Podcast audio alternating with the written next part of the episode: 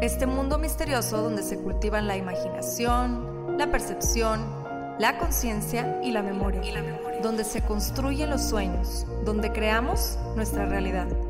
Por muchos años el ser humano ha tratado de entenderla, de descifrarla, de descifrarla y hemos descubierto que posee un enorme poder, tanto para destruir como para crear.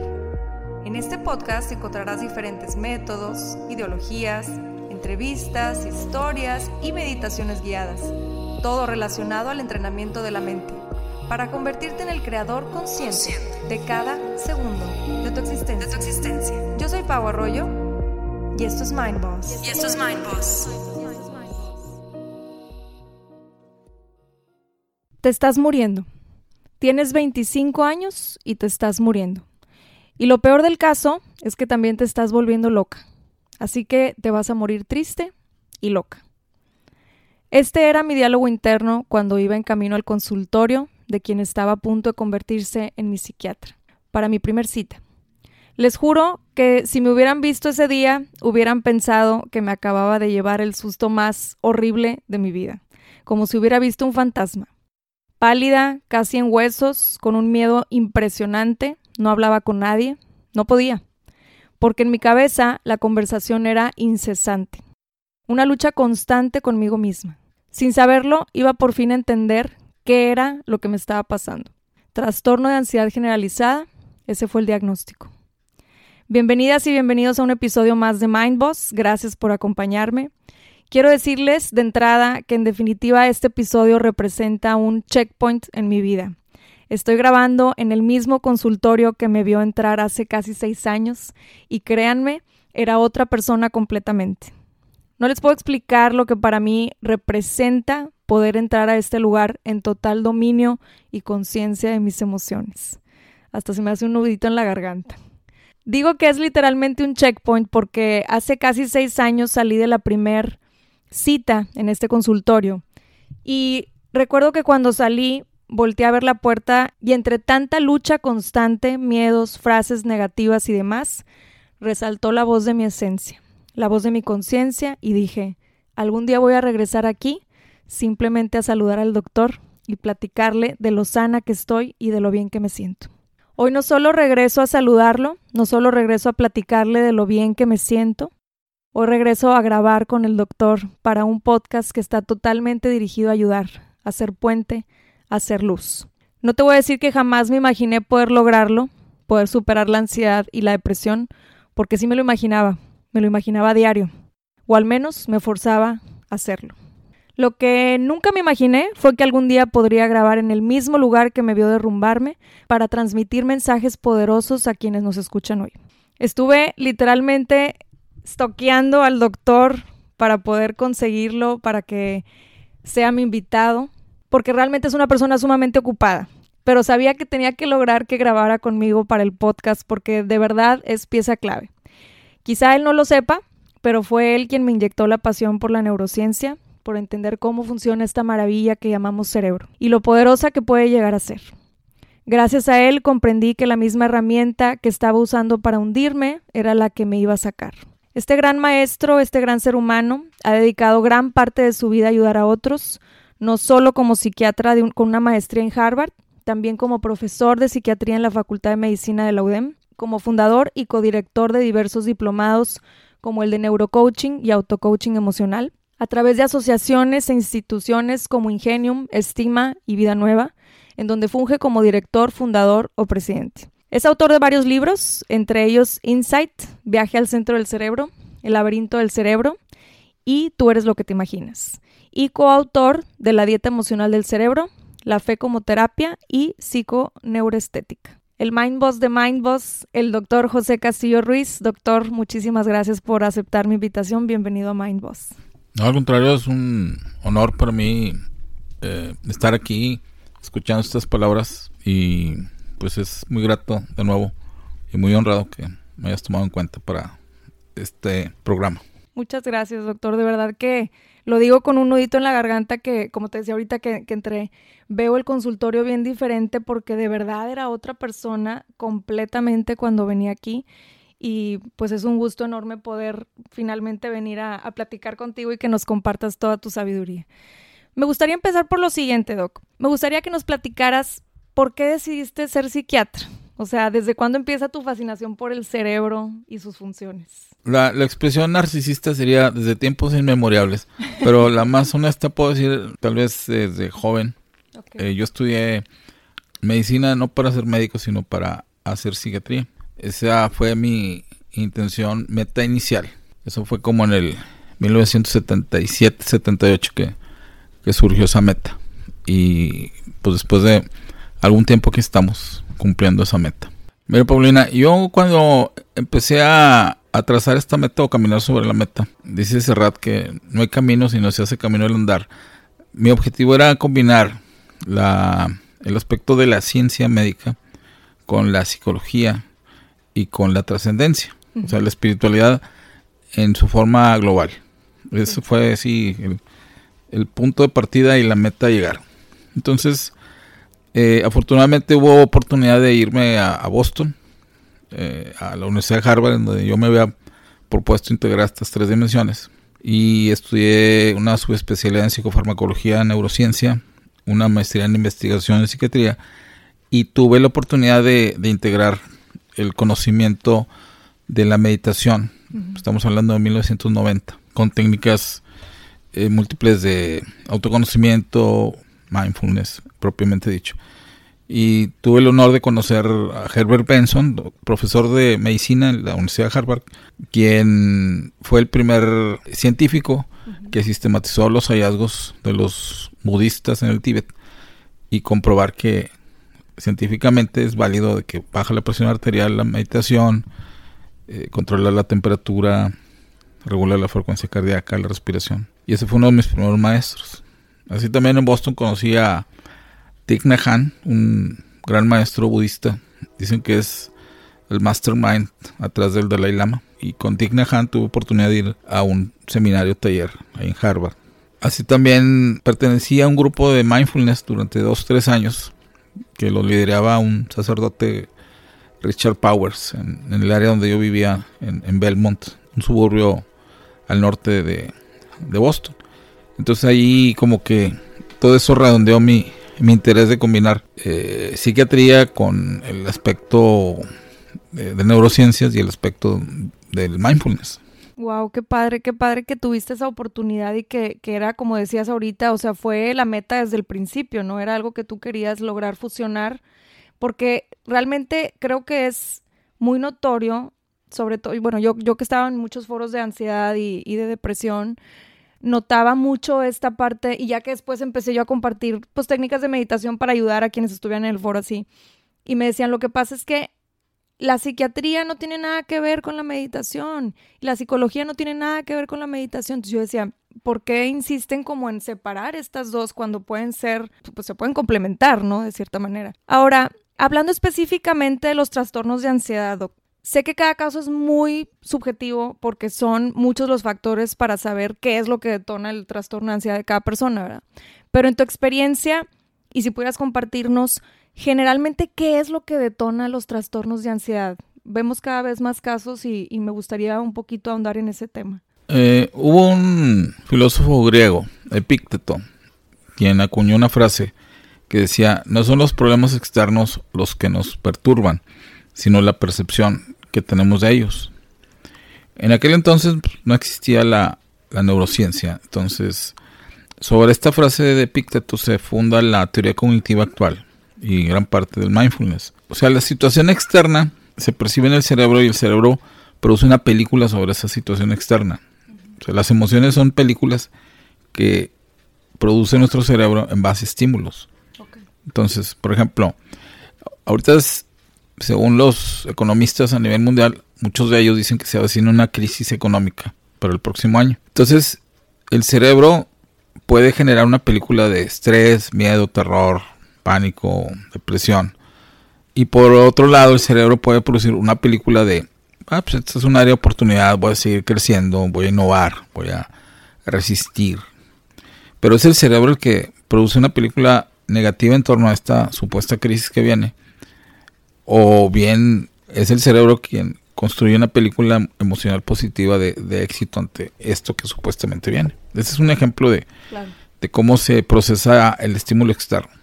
¿Cómo podemos tener dominio de este procesamiento? O sea, ¿cómo podemos decir, bueno, yo, yo no quiero que mi cerebro constantemente construya una película negativa? ¿O por qué tiendo a, a, construir una película negativa? ¿Cómo podemos, a lo mejor, algunos ejercicios que tú recomiendes para que podamos entrenar a nuestro cerebro a convertir todas estas percepciones, a lo mejor no siempre en negativo, sino que también en positivo? Hay varias partes de esto. Una de ellas es conocer el cerebro. El cerebro no es un solo cerebro existen varios cerebros dentro del cerebro o módulos cerebrales. Entonces, el cerebro siente, pero pocas personas hablan con el cerebro. Entonces, para controlar el, controlar el estrés, hablar con el cerebro es útil. Por ejemplo, se ha comprobado que la neuromeditación tranquiliza la amígdala cerebral.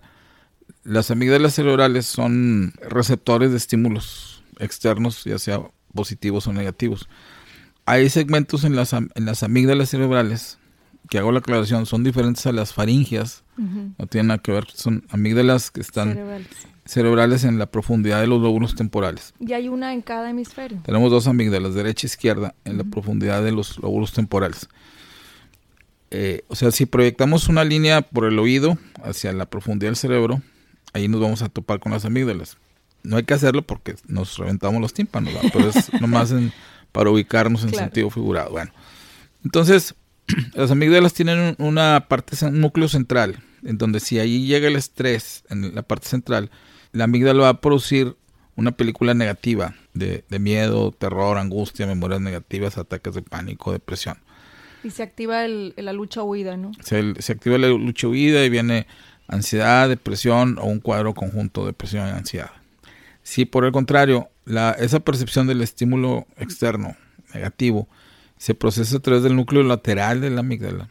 Entonces, la amígdala habla con, por así decirlo, habla o se conecta con el lóbulo frontal. Entonces se va a producir una película de optimismo, paz, calma, sana distancia, proyección del futuro, escenarios, sentido del humor, fortaleza, resiliencia, antifragilidad. Y vamos a tener una película optimista del, futuro. Entonces, ese es un ejemplo de, cómo hay que conocer el cerebro y hablar con el cerebro. Si uno habla con las amígdalas, las amígdalas disminuyen de, volumen a través de la neuromeditación. Si al mismo tiempo uno habla con el área frontal en forma positiva, se ha demostrado que hay neuroplasticidad o neurogénesis frontal y se generan nuevas vías en, los, en ambos lóbulos frontales del cerebro en donde está el optimismo, la motivación, la confianza, la resiliencia, el afecto, la empatía, la compasión y todo solucionado. Pero esta es una nueva terapia que había estado ahí en el cajón de la, de la ciencia que ahorita se está descubriendo. Hay un video en YouTube que yo siempre lo recomiendo que se llama Neural, Neural Connections. Neural Connections. Entonces ahí se ve claramente cómo si yo tengo un pensamiento positivo se generan nuevas neuronas y conexiones en las áreas frontales. Y hay otra parte de ese video que es muy breve, dura un minuto 40 segundos. Se ven dos neuronas negativas que están en diálogo y yo les hablo y las apago o las veto, el efecto veto, o las desconecto y las neuronas se desconectan. Exactamente recomendarles ese video. Y la ventaja de la neuromeditación es que en cuestión de segundos uno puede cambiar de un estado de ánimo negativo a uno positivo. Esa es la, la, gran ventaja. ¿Cómo se practica la neuromeditación? Existen más de 400 métodos de meditación. Entonces la, neuromeditación puede ser que visualizamos la amígdala, que visualizamos en el área frontal y que mentalmente les hablemos. Oye amígdala, ya cállate por favor, estoy ocupado en cosas productivas. O que hablemos con el área frontal, oye, quiero ser mejor, quiero estar optimista, positivo. Esa es una forma. La otra es hacer un mantra. Un mantra que, por ejemplo, una frase repetitiva de motivación nos va a activar el área frontal o un mantra de desconexión o de apagamiento de las amígdalas nos va a disminuir el, voltaje, por así decirlo, químico de, ellas. ¿Cuál podría ser algún ejemplo de un mantra? Pues un mantra es eh, despertarnos y decir, bueno, el día de hoy va a ser el mejor día de mi vida, va a ser el mejor día de mi vida, hoy puedo vencer cualquier problema, todo lo voy a resolver. Ese es un mantra positivo. Sí, y es como una frase que podemos repetir como para estarnos rewiring, ahí mandando el mensaje al cerebro, hablándole al cerebro también, dándole la orden, ¿no? Exactamente. De, lo que queremos lograr. Sí. Qué impresionante. Yo creo que es súper importante esto que estás mencionando porque no tenemos el hábito de hablarnos. Yo creo que cuando traemos ahí un trastorno emocional, dejamos de ser nosotros mismos un poquito. No sé qué opines tú. Sí. Otra de las partes que nos despersonalizan son el símbolo. El, símbolo son estructuras que vienen del latín símbolo significa cinturón, a, manera de cinto. Entonces, cuando el pensamiento queda ciclándose en, el símbolo, vienen obsesiones y compulsiones, pensamientos ilógicos, automáticos, repetitivos. Y también, de igual manera, la neuromeditación, a través del autodiálogo interno, puede apagar o desconectar símbolos. Y con el autodiálogo positivo, autoafirmaciones, llevar esos pensamientos hacia el área frontal. Ahorita mencionabas que la, neuromeditación puede lograr que de un momento a otro pases de un, de un sentimiento a lo mejor negativo a positivo. Sí. Esto obviamente con la práctica, ¿verdad? Con la práctica. Ahora, no quiere decir que uno tenga que ser muy formal para eh, realizar estos ejercicios de neuromeditación.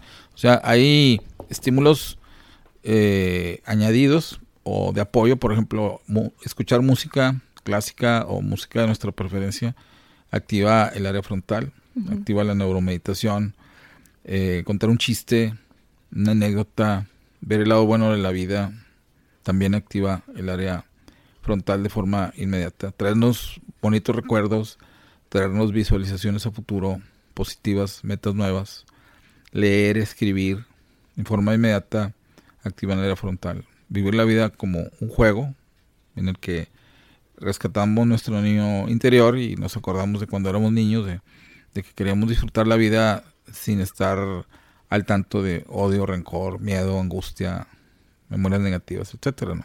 Claro. Algo que yo siempre menciono, Doc, eh, desde mi experiencia con la ansiedad y mi, y mi, proceso, lo que yo viví, es que creo firmemente que, aquí pasando un poquito ya al tema como de, del medicamento, ¿no? Creo que los medicamentos son un empujón que por supuesto que nos ayudan como a sacar la cabeza del agua en, en, una cuestión donde sientes que ya te estás ahogando, que fue mi caso, pero que el proceso y el trabajo que hay que realizar a la par es el de la introspección, ¿no? ¿Tú qué opinas sobre esto? Yo pongo el ejemplo muchas veces de que los estados de ansiedad o depresión es como cuando alguien tiene una fractura, ¿no? De un hueso, ¿no?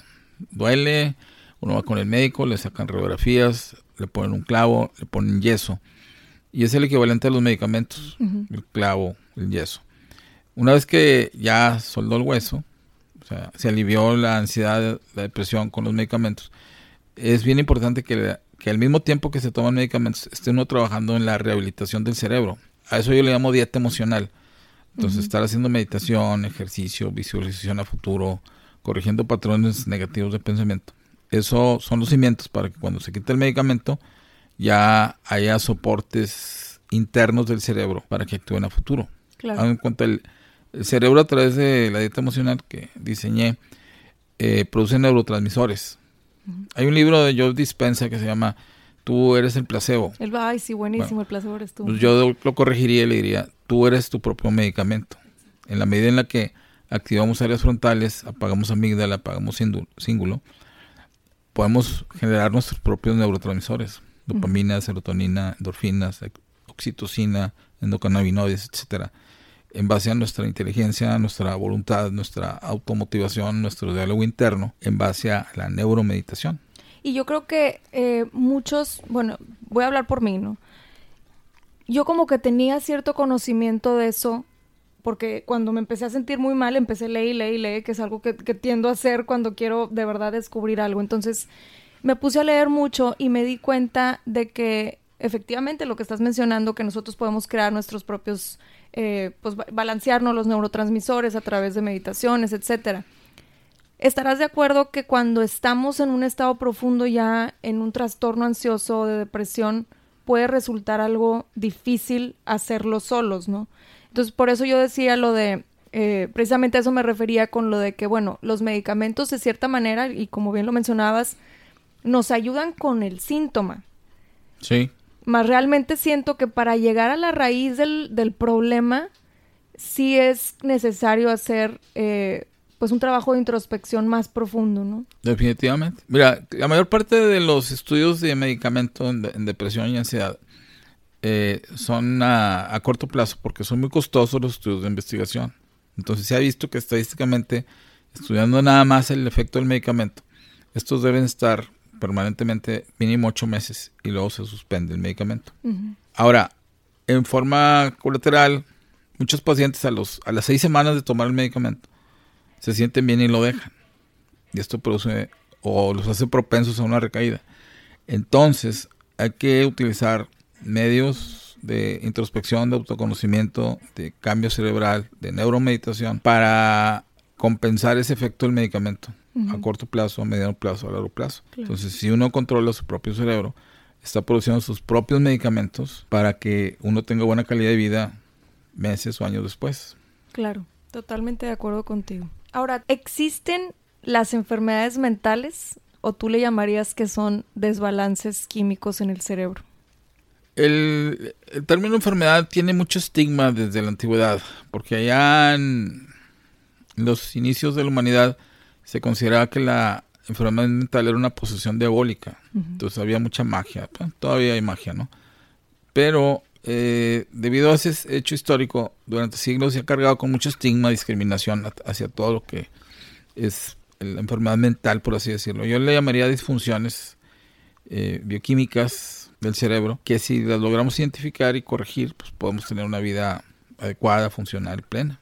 Sí, fíjate que hace poco leí un artículo en donde decían que una tribu, no recuerdo cuál, eh, cuando había una persona con una denominada enfermedad mental, lo hacían el chamán del, del, de la tribu, ¿no? Porque era el, el, que, ah, pues escucha voces, entonces se está conectando con, con los dioses o etcétera. Entonces lo hacían chamán y de cierta manera como lo, lo, veneraban, lo trataban bien y no lo, pues como dices tú, no era tan estigmatizado eso, no lo, no lo hacían, no lo tomaban como algo aparte o lo menospreciaban, la persona iba, o sea, vivía una vida normal porque pues estaba en unas condiciones en donde era aceptado y no era tan, tan juzgado por, por eso, ¿no? Entonces... Hubo un psiquiatra suizo, Carl Jung, que estudió muchos de eventos y, y él llamó este fenómeno presencia del inconsciente colectivo. O sea, la humanidad tiene un inconsciente colectivo a través de los siglos y hace muchas creencias y las valida inconscientemente. Perdón por la redundancia. Hoy en día existen muchos empresarios a nivel mundial o líderes de países, presidentes, por ejemplo, que tienen padecimientos mentales en diversas frecuencias mundiales, latitudes, y la gente por eso es probablemente que los admiren o los veneren, porque el inconsciente colectivo les dicta que se identifiquen con la patología del líder. Wow, wow. Entonces, eh, ese es un hecho relevante e importante en relación a lo que dice Carl Jung del inconsciente colectivo. ¿Qué es lo que genera un desbalance químico en el cerebro? En teoría hay antecedentes genéticos, la genética imprime una predisposición. Segundo, esta predisposición genética influye en la bioquímica, se altera la, la función bioquímica el estrés que nos rodea, factores de tensión externa o interna de enfermedades, y el carácter predispone también a ciertas entidades. Aparte de estos factores, ahora hay un término nuevo, la epigenética. Epigenética se refiere a factores diferentes a los genéticos que modifican el curso del comportamiento cerebral. Por ejemplo, la, contaminación ambiental es un factor epigenético que nos daña. El sobrecalentamiento global predispone a enfermedades mentales más que antes. Entonces serían todos estos factores genéticos, epigenéticos, bioquímicos, de estrés y de carácter. ¿Y tú consideras que también en base a esto que estamos platicando es eh, probable que sea que sean las razones por las cuales cada vez haya más casos de ansiedad y, y de depresión? Es probable que sí, las condiciones cada vez son más adversas también he escuchado que, que también cuando tenemos alguna enfermedad a lo mejor del, del estómago, algo, algo gástrico también puede afectar pues a lo mejor los trastornos de ansiedad o, depresión. O sea, actualmente se sabe que hay segundos cerebros, tanto dentro del cerebro como en otras partes del cuerpo. El aparato gastrointestinal es un segundo cerebro, la suprarrenal es un otro cerebro, glándula tiroides es otro cerebro. O sea, hay cerebros móviles y neurotransmisores móviles. Entonces, en la medida en la que estemos conscientes de esto y que nos conozcamos bien y que le hablemos a nuestro cuerpo, a nuestro cerebro, podemos prevenir o, controlar malestares emocionales, incluyendo los gástricos. Hay una conexión estómago-cerebro muy interesante. Sí, ¿verdad? Y, creo que como que ahorita apenas se está empezando a, investigar un poquito más sobre eso. Obviamente ya son estudios que llevan años más, como que ahorita siento que se ha estado haciendo un poquito más consciente esta parte de cómo el, el aparato gástrico está conectado directamente con el cerebro, ¿no? Así es. Eh, me llaman mucho la atención los títulos de tus libros, sobre todo el de Tú eres lo que te imaginas. Platícanos un poquito sobre esto. Tú eres lo que te imaginas. Volviendo a tu pregunta inicial del podcast, de que qué fue lo que me motivó a mí a, estudiar lo que estudié o a hacer lo que hice. Es una anécdota muy, muy interesante. Yo, cuando estudié aquí medicina y luego, bueno, sobre todo medicina, yo, yo quería irme a Harvard, 1978-79. Y no contaba con los elementos eh, materiales económicos para hacerlo. Y yo colaboraba como asistente de un psiquiatra, hacía traslados de pacientes psiquiátricos, hacía guardias en hospitales para cuidar pacientes. Estaba en el quinto año de medicina y uno de mis maestros tenía que ir a un congreso nacional de psiquiatría y por una situación personal no pude ir. Y me preguntó, ¿tú puedes ir en mi lugar? Le dije, sí, yo voy, como no, con mucho gusto. Y era un tema para hablar de esquizofrenia precisamente. me, dijo él, oye, pero va a estar ahí entre puro profesor ya hecho derecho, gente de 50 años para arriba. Puro galletón. Puro picudo galletón, me dijo él. Y le dije, no, hombre, no le hace, yo me aviento, doctor. Usted déme chance. Y era en Morelia, Michoacán. Entonces llego a Morelia, como a estas horas, 10 de la mañana. Y del aeropuerto me voy al, al centro de convenciones de Morelia. Entonces estaba abriendo la conferencia magistral un doctor de nombre Thomas Hackett. Entonces lo presentaron a él como el, jefe del departamento de psiquiatría de la Universidad de Harvard en Boston. Entonces cuando lo vi a él, dije yo, a ese departamento yo tengo que irme a estudiar algún día. Terminé la conferencia magistral del doctor Hackett y me la aproximo así como meteorito. como bala. Como bala. Entonces llego con él y la persona que lo había introducido ahí al auditorio, un doctor Guido Belsazo, que ya falleció, bueno, los dos ya fallecieron, me dice, si quieres te introduzco con él y te ayudo ahí con la traducción. Y pues mi inglés no era y no es así muy sofisticado que sea. Y me ayudó mucho. Entonces eh, Thomas Hackett me, me trató con mucha calidez, como si me conociera de muchos años atrás. Y ahí empezó una relación de, de cartas, no había internet. Entonces yo le pedí a un amigo, eh, estudiante de medicina aquí en Monterrey, que me trabajara las cartas del español al inglés para seguir carteándome con Thomas Hackett. Y así fue como se fue haciendo el contacto con Boston, con Harvard. Pero yo siempre con una mentalidad de llegar allá. Claro. Entonces, cuando llego a Boston, hago la especialidad en psicofarmacología, hago la maestría en investigación. ¿Cuánto tiempo después fue? Pues eso fue en el, ah, como en el 82, 83 y yo me fui a Harvard como en el 90. Pero siempre recuerdo e-, esa visualización y en base a eso se me ocurrió ponerle al libro Tú eres lo que te imaginas. O sea, y, así como ese ejercicio he hecho otros ejercicios eh, de fundar clínicas, fundar organizaciones. Cuando regresé a Monterrey en, en el 94, 1994, empezamos, yo empecé a visualizar un momento, un movimiento de autoayuda con una señora Elvira Treviño, esposa de Roberto Treviño, que es hijo del fundador de la Universidad Regiomontana. Y con Elvira hicimos un movimiento que se llama Autoayuda. Elvira y Roberto, en paz descanse, iniciaron conmigo ese movimiento. Después conocí al, doctor, al arquitecto Harold Weiss, quien empezamos con él pláticas con, familiares de personas con problemas emocionales. Yo dije, sería bueno hacer una asociación que cubriera necesidades emocionales tanto de familiares como de pacientes. Busqué gente filantrópica aquí en Monterrey, como la familia Escamesada, la señora Gertrudis, mamá Gertrudis hija, quienes tienen toda una tradición histórica y familiar de ayudar a, la población desinteresadamente. Algunos familiares de pacientes que yo veía. Luego llegó una persona que me decía, oye, yo quiero también ayudar, este, Hugo Garza. Y entonces yo le dije, bueno, pues vamos a hacer esta organización. Entonces, yo pensando que fuera una organización de que a través de la educación ayudará a familias en forma gratuita. Y así a alguien se le ocurrió la palabra Ingenium. Y actualmente, además de pues ya casi 10.000 gentes ha servido esta asociación para educar. Pero volviendo al término, tú eres lo que te imaginas, global.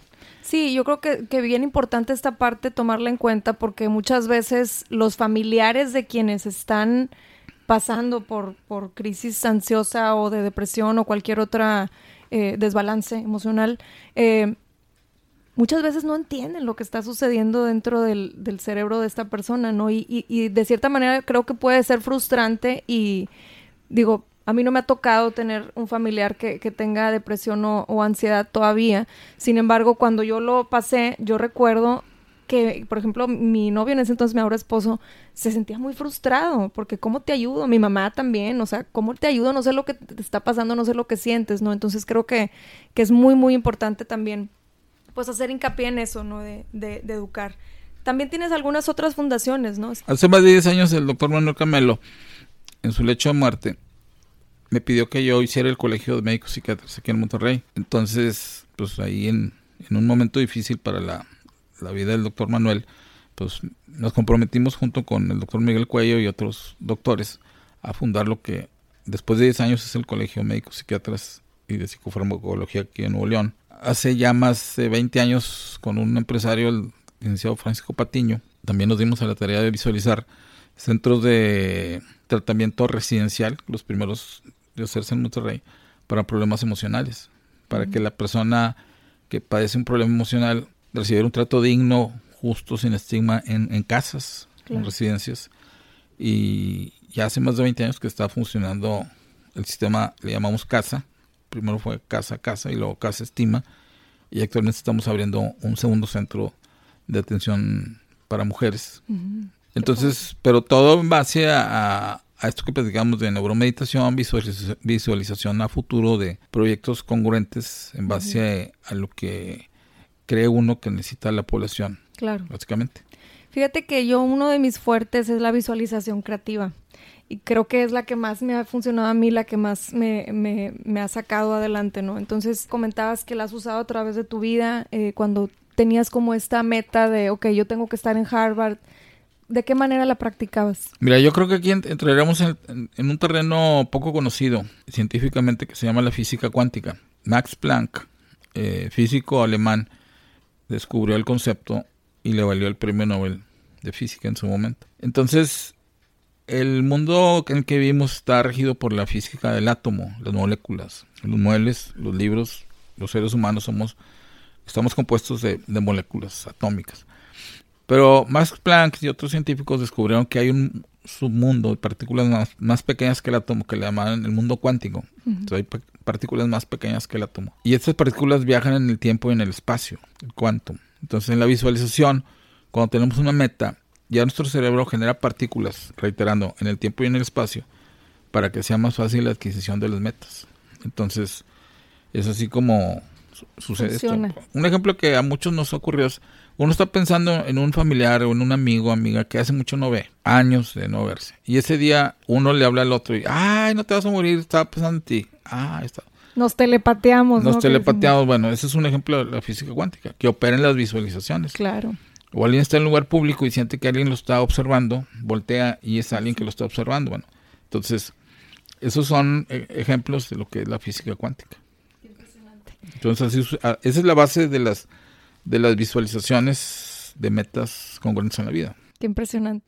Bueno, doctor, pues muchísimas gracias. De verdad que ha sido un placer poder platicar contigo. Eh, creo que estás aportando mucha información que a muchísimos de los que nos escuchan nos, nos va a servir muchísimo. Ya nomás por último, ¿dónde te pueden encontrar si tienes algunos diplomados en puerta o algún proyecto que quieras compartir? Sí, eh, junto con mi hija Lupita, que es psicóloga, tenemos diplomados de diversas disciplinas, neurocoaching, autocoaching emocional, neuroeducación. Entonces pueden tener información.